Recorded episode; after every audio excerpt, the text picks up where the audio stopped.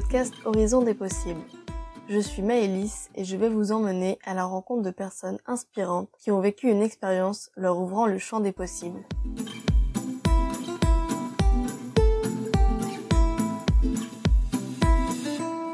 Dans cet épisode, vous allez découvrir le témoignage de Laurence. Elle est marionnettiste. Laurence va alors nous en dire un peu plus sur ce métier peu commun.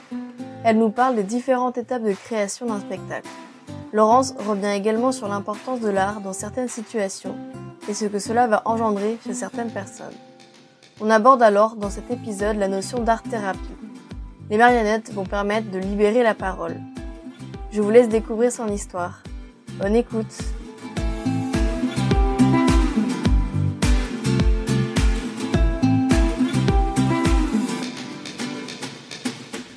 Bonjour Laurence, bienvenue sur le podcast Horizon des possibles. Je suis ravie de t'accueillir et que tu nous partages ton histoire. Merci. Alors, euh, dans un premier temps, est-ce que tu pourrais te présenter et nous dire un petit peu plus euh, qui tu es? Je m'appelle donc euh, Laurence.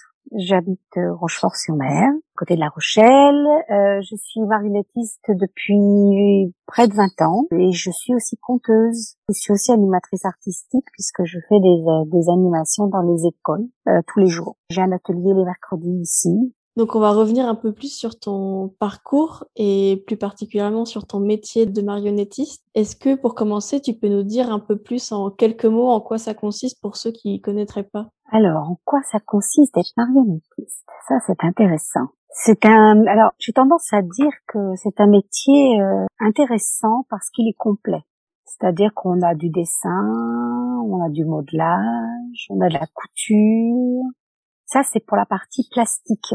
Et après, on a la partie écriture, euh, jeu de scène avec euh, la manipulation de la marionnette. Puis après, on a euh, les répétitions et le spectacle. Donc c'est quand même un art qui englobe beaucoup de choses. Et c'est certainement ce qui, moi, a fait que je suis restée dans la marionnette. Parce que j'ai toujours aimé construire euh, des objets, j'ai toujours aimé écrire des histoires, j'ai toujours aimé le théâtre. Donc j'avais là à peu près tout ce que j'aimais. Et comment, du coup, t'es arrivée dans ce métier-là? Comment ça a commencé pour toi? Alors, c'est très marrant ce que j'ai aussi tendance à dire. j'ai beaucoup tendance à dire beaucoup de choses. J'ai tendance à dire que, enfin, j'ai pas choisi la marionnette, c'est la marionnette qui m'a choisi. En fait, j'avais une ludothèque. Je me vouais plutôt euh, à l'enfance. Donc, je me vouais à travailler avec les enfants. Et puis, un jour, dans le cadre de cette ludothèque, j'ai fait venir des marionnettistes qui ont fait un spectacle qui m'a déçu. Et je m'étais dit, pour le prix qu'ils m'ont demandé, franchement, euh, bah, puisque c'est ça, je vais me débrouiller toute seule. Et je me suis inscrite dans une école qui formait à la marionnette. Je me suis dit, je ferai ça qu'une année. En fin de compte, ça m'a beaucoup plu. À la fin de cette année-là, on est parti euh, en Italie, à Cervia, où il y a un festival chaque année. Et là, je crois que ça a été un peu un déclencheur. Et puis, au retour dans l'avion, j'ai discuté avec une dame que je connaissais très peu du groupe. Et cette dame, on a lié d'amitié.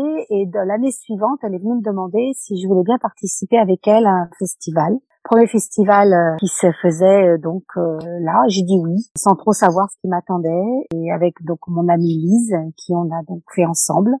Et alors, ça a été fantastique parce que tout d'un coup, on s'est retrouvé avec un metteur en scène, avec quelqu'un qui a fait la musique, qui a fait les décors, et c'était, ça a été un spectacle magnifique qui a été primé. Et je suis devenue marionnettiste professionnelle. Et j'ai commencé à tourner avec donc ma troupe et ma ludothèque cette année-là a dû fermer pour cause économique. Et du coup, euh, je me suis retrouvée marionnettiste euh, à plein temps. Et comment ça se passe? C'est toi qui vas démarcher les écoles, les théâtres, qui montrent ton spectacle pour après que ça puisse être euh, produit ou ça puisse se mettre en place? Ou alors on a vu une vidéo ou quelque chose comme ça et on vient te demander de faire une représentation? Alors, il y a un site sur lequel les gens vont. Donc si par exemple quelqu'un cherche un spectacle de manette, ben pour peu que ça soit en Charente-Maritime, comme je suis pratiquement la seule ici. Assez rapidement, ils vont tomber sur mon site ou ma page Facebook. Sinon, ben, je mets en place des projets que je propose. Mais généralement, ça vient plutôt de l'extérieur parce que je suis pas très bonne en com. Comme j'ai été toute seule euh, jusqu'à présent, enfin jusqu'à il y a deux ans, j'étais toute seule à tout faire. La com, ça pêchait un peu. Mais j'ai toujours eu du boulot. Parce que d'abord, comme je travaille pour la mairie de Rochefort, donc je travaille dans les écoles, en périscolaire, mais aussi en co-animation. Et ça, j'aime beaucoup parce que je travaille sur un projet de classe avec toute une classe en collaboration avec la Et ça, c'est très intéressant. Mais j'ai fait déjà des projets avec euh, le lycée Merleau-Ponty, qui est le plus grand lycée de Rochefort, et avec des collèges aussi. Est-ce que tu pourrais nous décrire euh, un peu plus ton univers et nous parler de ton processus de création? Qu'est-ce qui t'inspire quand tu crées tes marionnettes? Alors, j'ai tendance à dire que je fais des marionnettes pour servir un spectacle et non le contraire. C'est-à-dire que j'aime pas beaucoup, euh, j'aime pas beaucoup quand on commande des marionnettes parce que généralement ça sort jamais comme on veut. Donc généralement, il y a un spectacle en train de se créer et je crée les marionnettes pour le spectacle. Donc en règle générale, maintenant, depuis quelques années, j'utilise de la mousse parce que la mousse est très légère et c'est souvent euh, très bénéfique pour mes épaules. Elle est très légère et puis elle tient assez bien et puis on peut en faire un peu ce qu'on veut. C'est-à-dire que là vraiment euh, on sculpte la mousse. La seule difficulté pour nous êtres humains quand on sculpte la mousse, c'est que au lieu de rajouter de la matière, on en enlève un peu comme dans la pierre. Et c'est compliqué pour notre esprit humain. Donc il faut un petit temps d'adaptation pour sculpter la mousse. Mais sinon, c'est vraiment très intéressant et on obtient beaucoup de choses. Après, bon, il faut savoir que ça colle partout. Voilà, c'est peut-être la, seule chose qui est embêtante pour ce qui concerne euh, la mousse. Mais sinon, le résultat euh, est vraiment super. Et qu'est-ce qui t'inspire justement euh, Tu dis donc c'est à partir d'un spectacle que tu vas faire les marionnettes. Est-ce que du coup d'abord tu écris et après tu crées la marionnette? Ou c'est des spectacles qui ont déjà eu lieu ou qui ont déjà un texte et puis tu adaptes la marionnette à ça? Comment ça se passe? Alors moi j'aime beaucoup écrire, donc euh, j'aime bien écrire mes spectacles. Après je m'inspire, hein. surtout si ça a des consonances historiques ou qu'il y a des choses vraies dedans, je vais aller lire beaucoup, me documenter, euh, et puis prendre ce qui m'intéresse et puis mélanger et puis voilà. Je parle de ça parce que j'ai un spectacle de conte qui est sur une femme pirate, Mary Reed, et là je me suis beaucoup beaucoup documentée. J'en ai un autre prévu sur Jeanne Barré, qui est la première femme à avoir fait le tour du monde euh, habillée en homme avec Bougainvilliers, euh, le fameux Bougainvilliers qui a découvert le Bougainville. Donc. Mais sinon, euh, souvent, la plupart du temps, même, je vais dire, quand j'ai créé un spectacle, c'est que j'avais une commande. Là, par exemple, le spectacle sur lequel on travaille, je l'ai créé en 2008 pour une commande par la mairie de Surgères. Donc, c'est un petit, une petite ville euh, à 25 km d'ici. À l'époque, j'y habitais. Et Surgères fêtait ses 20 ans de jumelage. Donc, euh, avec une ville allemande. Donc, ils m'ont fait passer commande. Mais la commande était quand même très large.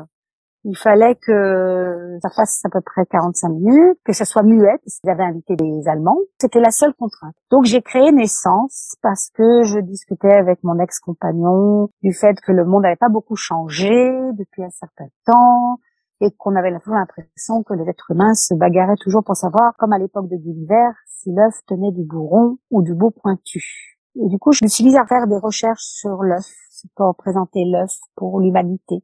Et je me suis aperçue que l'œuf, comme la Genèse, était euh, pour la plupart des civilisations le début du monde, la naissance. Et je me suis dit, tiens, moi, qu'est-ce qui me tient à cœur? Moi, c'est l'amour. Donc, je vais parler de la naissance de l'amour. Et tout est né de là. Et je l'ai appelé naissance, N-A-I-S-sens. Donc en 2008, je l'ai présenté une première fois avec de premières marionnettes et puis euh, c'était pas satisfaisant. Je l'ai retravaillé avec un metteur en scène, mais j'avais du mal. En 2016, j'ai eu commande de la musée de la Marine de présenter un spectacle en chantier. Donc j'ai proposé à deux trois personnes de travailler avec moi et euh, on l'a présenté en chantier, ça ne va toujours pas, ça ne convient pas. Donc là, on le retravaille. Euh, et là, c'est quand même quelque chose de très fort parce que il y a tout ce que j'avais dans la tête qui est en train de se mettre en place. Et c'est très beau. Il y aura beaucoup de vidéoprojections sur ce spectacle-là. Il reste en partie muet, donc il va y avoir pas mal de bruitage et de petites choses intéressantes. Et voilà. Et je suis très heureuse parce que j'ai des collaborateurs vraiment géniaux.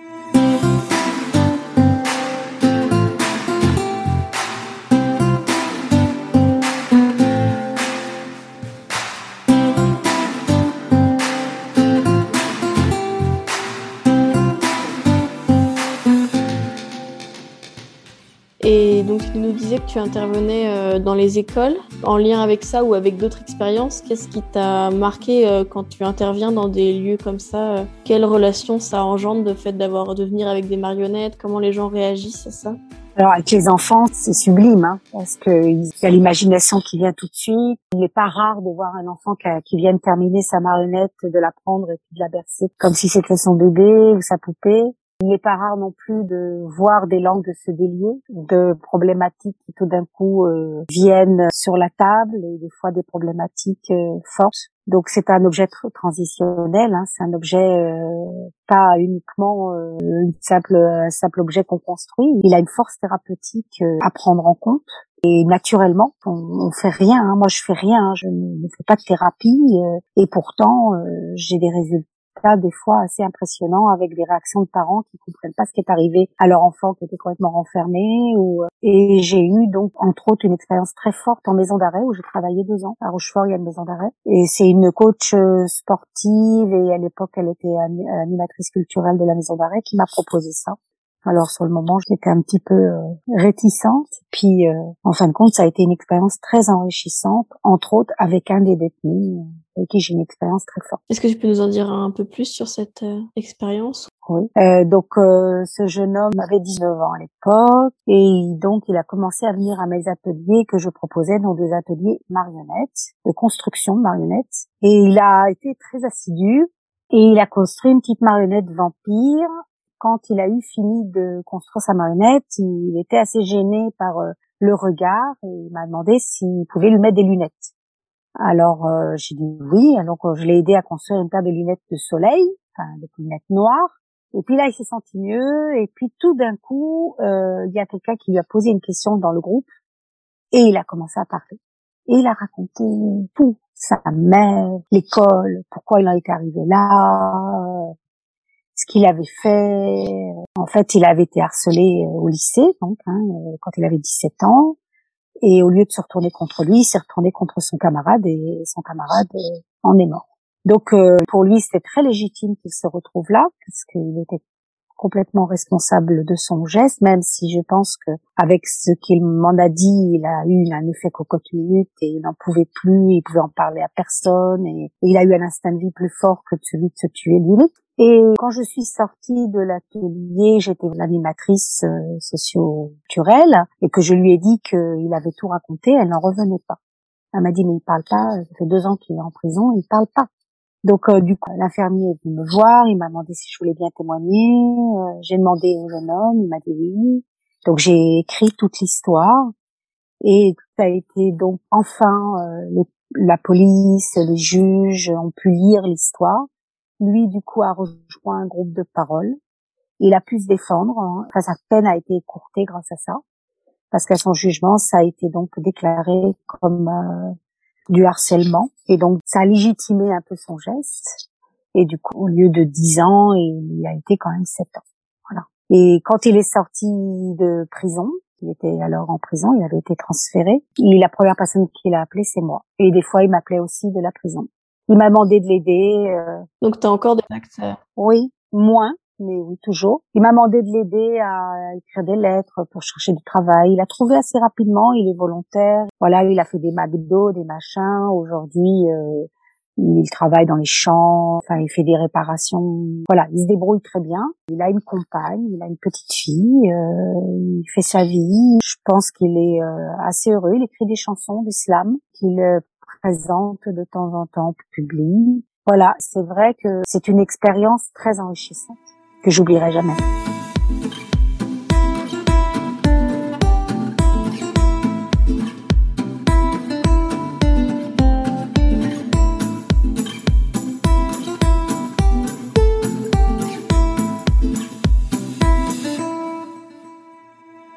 Et là, tu disais du coup des ateliers de création de marionnettes, c'est-à-dire que chaque participant euh, crée une marionnette pour lui. Enfin, comment ça se passe ces ateliers alors moi, ça se déroule comme ça. Hein. Généralement, ils choisissent leur personnage, que ce soit humain ou animal ou autre, et puis ils construisent leur marionnette. Alors bien sûr, en sachant qu'ils n'auront jamais vraiment euh, l'image qu'ils ont choisie. Hein. C'est une représentation, c'est un support.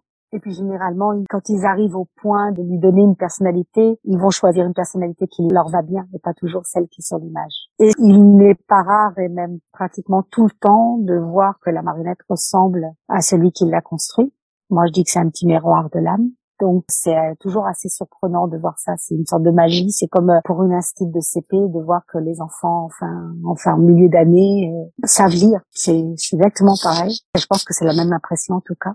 Une fois qu'ils ont construit leur marionnette, je leur fais faire une carte d'identité de la marionnette. Si j'ai le temps, je leur fais faire l'éveil de la marionnette. Donc la marionnette est sur la table, la tête à l'envers ou quelque chose sur la tête. Et puis, je vais leur donner un moment complètement euh, privilégié à eux où je vais mettre une musique et où ils vont faire la connaissance de leur marionnette. Donc, ils vont la découvrir, euh, ils vont lui parler, ils vont lui dire son nom, ils vont se présenter. Euh, voilà, c'est un moment très très intense et très fort. Et ensuite, ils vont écrire une histoire. Cette histoire, eh ben, on va la répéter, on va apprendre comment manipuler les marionnettes pour servir l'histoire. Et puis, avec un peu de chance, on fait une représentation. Ok, ah oui, donc c'est vraiment un projet sur la longueur. C'est l'année scolaire. Alors là, depuis deux ans, c'est un peu biaisé parce que les confinements, c'est pas toujours facile, mais j'avoue que je ne suis pas le confinement à la lettre, toujours. C'est-à-dire que par exemple, mercredi dernier, j'ai fait l'atelier alors que c'était pas encore euh, permis. Mais bon, les, les, gens sont en demande et puis nous, on peut pas se permettre de prendre trop de retard non plus. Euh, puis ils payent, donc euh, faut quand même compenser. Euh. Et donc quand c'est comme ça, au tout début de l'année, vous, vous, décidez d'un univers particulier euh, sur lequel chaque élève va, va se baser pour créer sa marionnette, ou alors chacun est libre et puis toi tu t'adaptes après pour réussir à faire qu'il y ait une cohésion entre chaque marionnette, ou alors peu importe s'il n'y a pas de cohésion et comment ça se passe au niveau du groupe. Il y a deux choses. En début d'année, je leur fais deux ou trois propositions. La première, c'est de se baser sur un album ou un livre ou une histoire ou une nouvelle et de construire autour de ça. Ou alors euh, de d'abord d'écrire l'histoire et après faire les marionnettes pour servir l'histoire. Ou alors construire les marionnettes et comme je t'ai expliqué auparavant.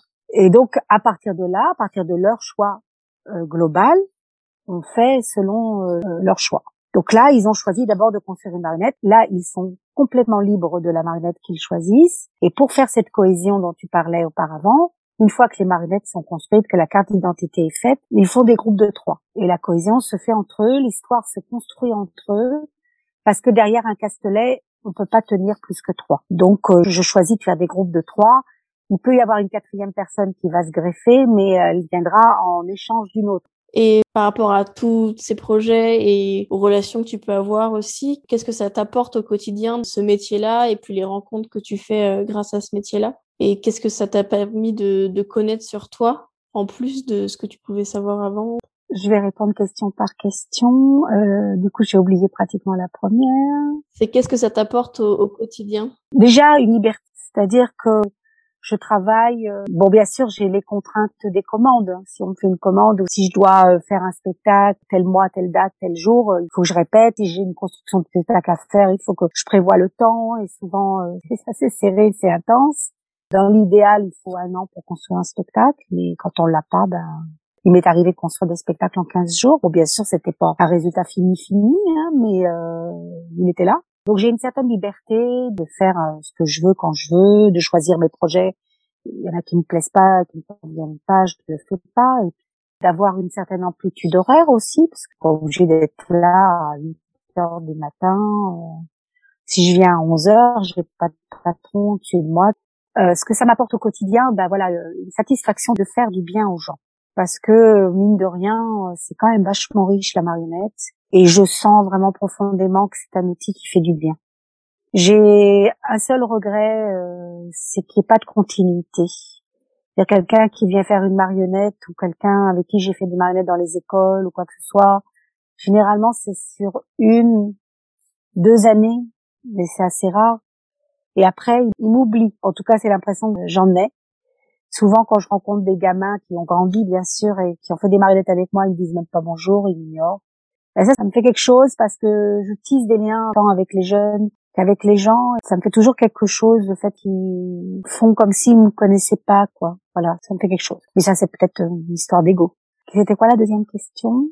Et puis, comment t'as appris à te connaître davantage grâce à ce métier-là? Qu'est-ce qui t'a appris sur toi, ce métier? Je saurais pas te répondre.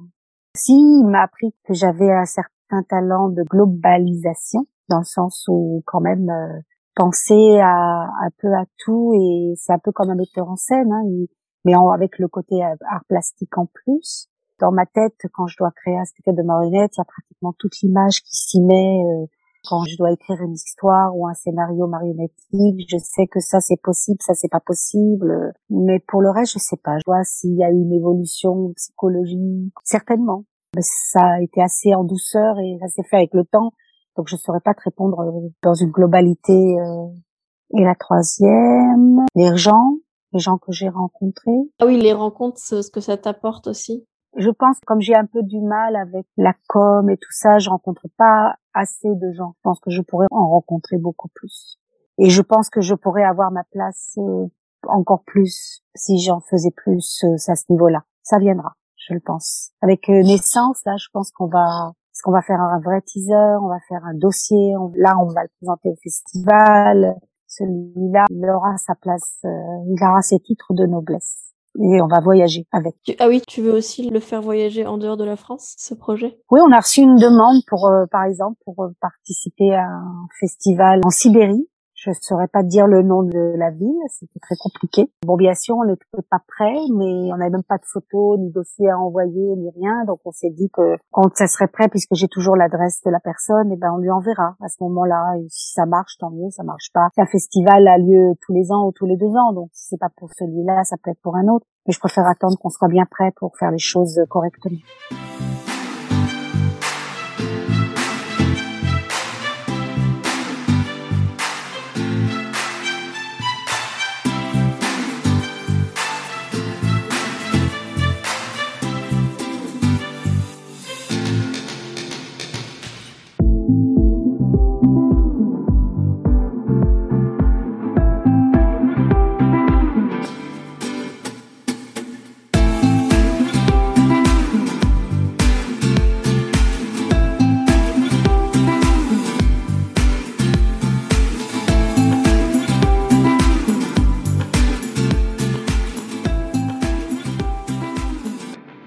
Alors, le but de ce podcast-là, en tout cas, l'idée, c'est d'ouvrir les possibles pour des personnes, euh, enfin, et pour tout le monde. Et toi, qu'est-ce que tu aurais envie de dire à une personne qui pourrait être euh, perdue dans son parcours, qui se pose des questions, qui sait pas trop vers quoi s'orienter? Et ou alors, toi, qu'est-ce que tu aurais aimé qu'on te dise quand tu as eu des moments un peu de doute, tu savais pas trop si c'était la bonne chose de te lancer dans ce métier-là, de faire ces projets-là, qu'est-ce que tu aurais aimé qu'on te dise et qu'est-ce que tu dirais à ces personnes-là? Donc tu parles bien par rapport à la marionnette. Ouais, et en globalité, j'ai tendance à dire que je pense qu'il faudrait euh, que chacun construise une marionnette parce que le reflet que ça donne de soi est terriblement euh, solvateur et donne euh, un recul et permet de discuter même si c'est de âme parce que des fois on prononce pas les mots mais il y a quelque chose qui en sort. Alors bien sûr, il y a des gens qui ont suffisamment de recul avec leurs propres sentiments pour ne pas se laisser attendrir, hein, pas se laisser toucher. Il y a une tendresse qui se met en place, c'est drôlement important pour la vie. Donc venez, construisez et après vous verrez, vous direz ce que vous en pensez. Mais essayez. Et moi, ce que j'aurais aimé entendre, c'est plus peut-être, euh, bah, peut-être la même chose, parce que je crois qu'on m'a pas bien expliqué, puisque c'est moi qui avais choisi d'être là. J'ai pas posé de questions non plus. Moi, j'avais une difficulté au départ. J'avais une difficulté euh, par rapport au théâtre, parce que j'avais fait du théâtre quand même pas mal d'années, théâtre amateur, et euh, c'est vrai que je voyais pas la différence entre le théâtre. Enfin, pourquoi il fallait que je rajoute un objet? Pourquoi est-ce qu'il fallait que la marionnette joue un rôle à ma place? Où est-ce qu'elle rentrait? J'arrivais pas à saisir.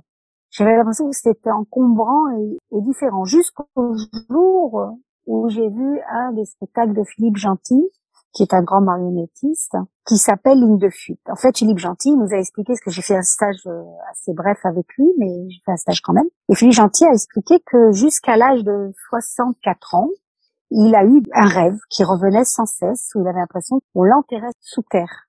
Et un jour, euh, comme il partait souvent au Japon, il a eu affaire à un, je crois qu'il était acupuncteur, assez réputé euh, dans sa région, et qui lui a fait un soin et lui a expliqué qu'il avait occulté un rêve, un sentiment de culpabilité de son enfance par rapport à son père. Et en effet, son père était mort. Et comme tout enfant qui se respecte, lui, il a souhaité la mort de son père pour se marier avec sa mère, le fameux Oedipe. Son père, euh, alors qu'il souhaitait ça, meurt. Et sa mère n'a pas voulu en parler parce qu'à l'époque, on pensait protéger les enfants de ça. Donc, il n'a pas pu en parler. Donc, du coup, comme à tous les noms dits, qui se transforme en maladie. Il a gardé pour lui et c'est ressorti dans ses rêves de cette manière-là. Et tous ces spectacles racontent un peu ça. Il a appelé ça ligne de fuite, cette sorte de ligne de fuite à travers son rêve et qui du coup, tout est revenu à la surface. Et dans ce spectacle, ligne de fuite, il y a une petite partie qui m'a beaucoup interpellée et qui m'a fait dire ah ouais la marionnette quand même c'est vachement bien c'est qu'on voit une femme qui est euh, en souffrance et cette femme, d'abord, elle est en marionnette, donc elle a un par-dessus, un chapeau, des cheveux mi-longs. Elle est en haut d'un bâtiment, et tout d'un coup, elle saute. Elle s'écrase par terre, et on voit son âme s'envoler. Euh, donc c'est son visage avec deux ailes qui se déploient, et on voit son âme s'envoler. Et puis euh, la marionnette disparaît, et tout d'un coup, l'âme du personnage revient sous forme d'une femme avec exactement le même impair, le même chapeau. Et ça m'a fait dire, ouais, on peut faire visualiser des choses grâce à la marionnette, même si on utilise toujours le côté théâtral dans certains moments. Grâce à la marionnette, on peut faire visualiser des choses qu'on ne pourrait pas faire nous-mêmes. On peut pas se tuer, alors que là, on peut faire mourir la marionnette. C'est pas grave. Et il y a eu plein d'exemples, bien sûr, comme ça, mais ça, ça a été vraiment un déclencheur du pourquoi la marionnette. Parce que avant ça, je n'arrivais pas à saisir. Et depuis, c'est vrai que c'est quelque chose que j'observe. Là, tu nous as parlé de Philippe Gentil. Est-ce que tu as d'autres personnes ou alors des livres, des films, une musique qui t'a aussi aidé ou qui t'inspire? Alors, pour la marionnette, euh, je suis inspirée par beaucoup de marionnettistes. Il y en a d'autres qui, par contre, m'inspirent pas du tout, mais il y a Ilka Schonbein, entre autres, qui est une ancienne danseuse, qui explore beaucoup euh, donc la marionnette et le Elle fonctionne beaucoup sur son corps, donc du coup, elle se dédouble, elle met des marionnettes sur ses genoux, sur ses bras. Elle fait beaucoup de masques, donc des masques d'elle, donc c'est très troublant parce que tout d'un coup, il y a plusieurs têtes d'elle. Des fois, on croit que c'est elle, puis en fin de compte, c'est un masque. Enfin voilà, elle utilise beaucoup de choses. Elle travaille beaucoup autour du conte, donc ça m'intéresse encore plus. Et je l'ai vu, euh, j'ai vu beaucoup de spectacles d'elle. Euh, le plus prenant et le plus euh, marquant, c'est Métamorphosen. Alors elle est allemande et donc elle parle de la Shoah. Euh, elle n'est pas juive, hein, mais elle, elle, en parle. Donc il y a beaucoup de chants yiddish derrière. Et puis il y a un moment donné où elle mime euh, une naissance et l'enfant qui lui naît est une marionnette géniale. La manipulation est géniale. On voit qu'elle travaille des heures et des heures sur la manipulation. Hein c'est grandiose quoi. Hein. Mais le dernier spectacle que j'ai vu d'elle à Charleville-Mézières, elle est tout aussi grandiose quoi. Surprenant les manipulations euh, où il y a rien à dire. Moi je rêve d'arriver à manipuler comme ça. Il y a le Toff Théâtre qui font des choses alors complètement différentes, mais qui est génial aussi. Tiens, j'ai lu un article sur lui ce matin euh, sur Facebook où il a, il a joué le rebelle et il s'est fait arrêter. Il y a Arquetal que j'aime beaucoup. Euh, voilà, mais je vais dire qu'on va s'arrêter là parce qu'il y aurait une longue liste. Après, il y a le personnage au niveau du conte aussi, qui est Henri Gougo, euh, avec qui j'ai fait un stage et deux stages même, et, dont je fais partie de l'atelier régulier, une fois par mois, un samedi par mois, et dont je fais aujourd'hui, je suis la présidente de l'association qui chapeaute ces stages, ces ateliers. Euh, il est très cher à mon cœur. Il a aujourd'hui 84, 85 ans. Voilà, il a ce stage là. Donc aujourd'hui, je profite de chaque moment avec passer avec lui parce que parce que c'est grandiose, quoi. Pour terminer, est-ce que tu peux nous dire la suite de tes projets Dans quoi tu as envie de continuer euh? Donc là, il y a ton projet de naissance qui va continuer. Est-ce qu'il y a d'autres projets qui vont voir le jour? Oui, euh, j'aimerais faire des petites capsules comptées euh, autour de la aussi du patrimoine sur les radios locales. Je voudrais le décliner en trois parties, c'est-à-dire voilà la capsule comptée, que soit, elle soit filmée, que ça enrichisse la chaîne YouTube et aussi les proposer dans les écoles autour d'une résidence pour pouvoir euh, travailler autour de du patrimoine euh, et du conte et euh, encore aussi le décliner pour le proposer aux services patrimoniaux pour faire un spectacle autour de ça qui permettrait à des gens de venir sur des lieux historiques et on leur raconte des histoires patrimoniales et des contes. Ça, c'est une chose. Bien sûr, je voudrais, euh, voudrais continuer à faire des co-animations. Là, j'ai peut-être euh, une piste pour un lycée à La Rochelle, un lycée euh, professionnel.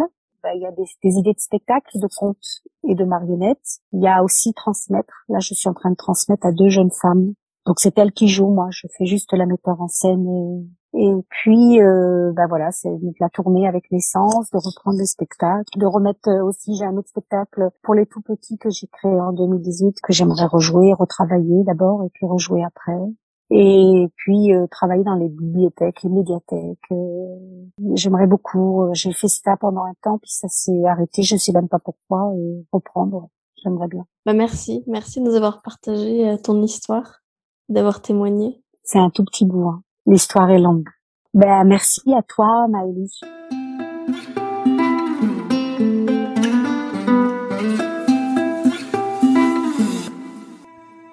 Merci d'avoir écouté cet épisode. Vous pouvez retrouver Laurence sur Facebook sur la page de la compagnie Laurentiel. Si vous souhaitez soutenir ce podcast, n'hésitez pas à le partager autour de vous, à vous abonner et à laisser un commentaire sur Apple Podcast. En attendant le prochain épisode, vous pouvez me retrouver sur Instagram à Horizon des Possibles. N'hésitez pas à venir y partager vos expériences. À bientôt!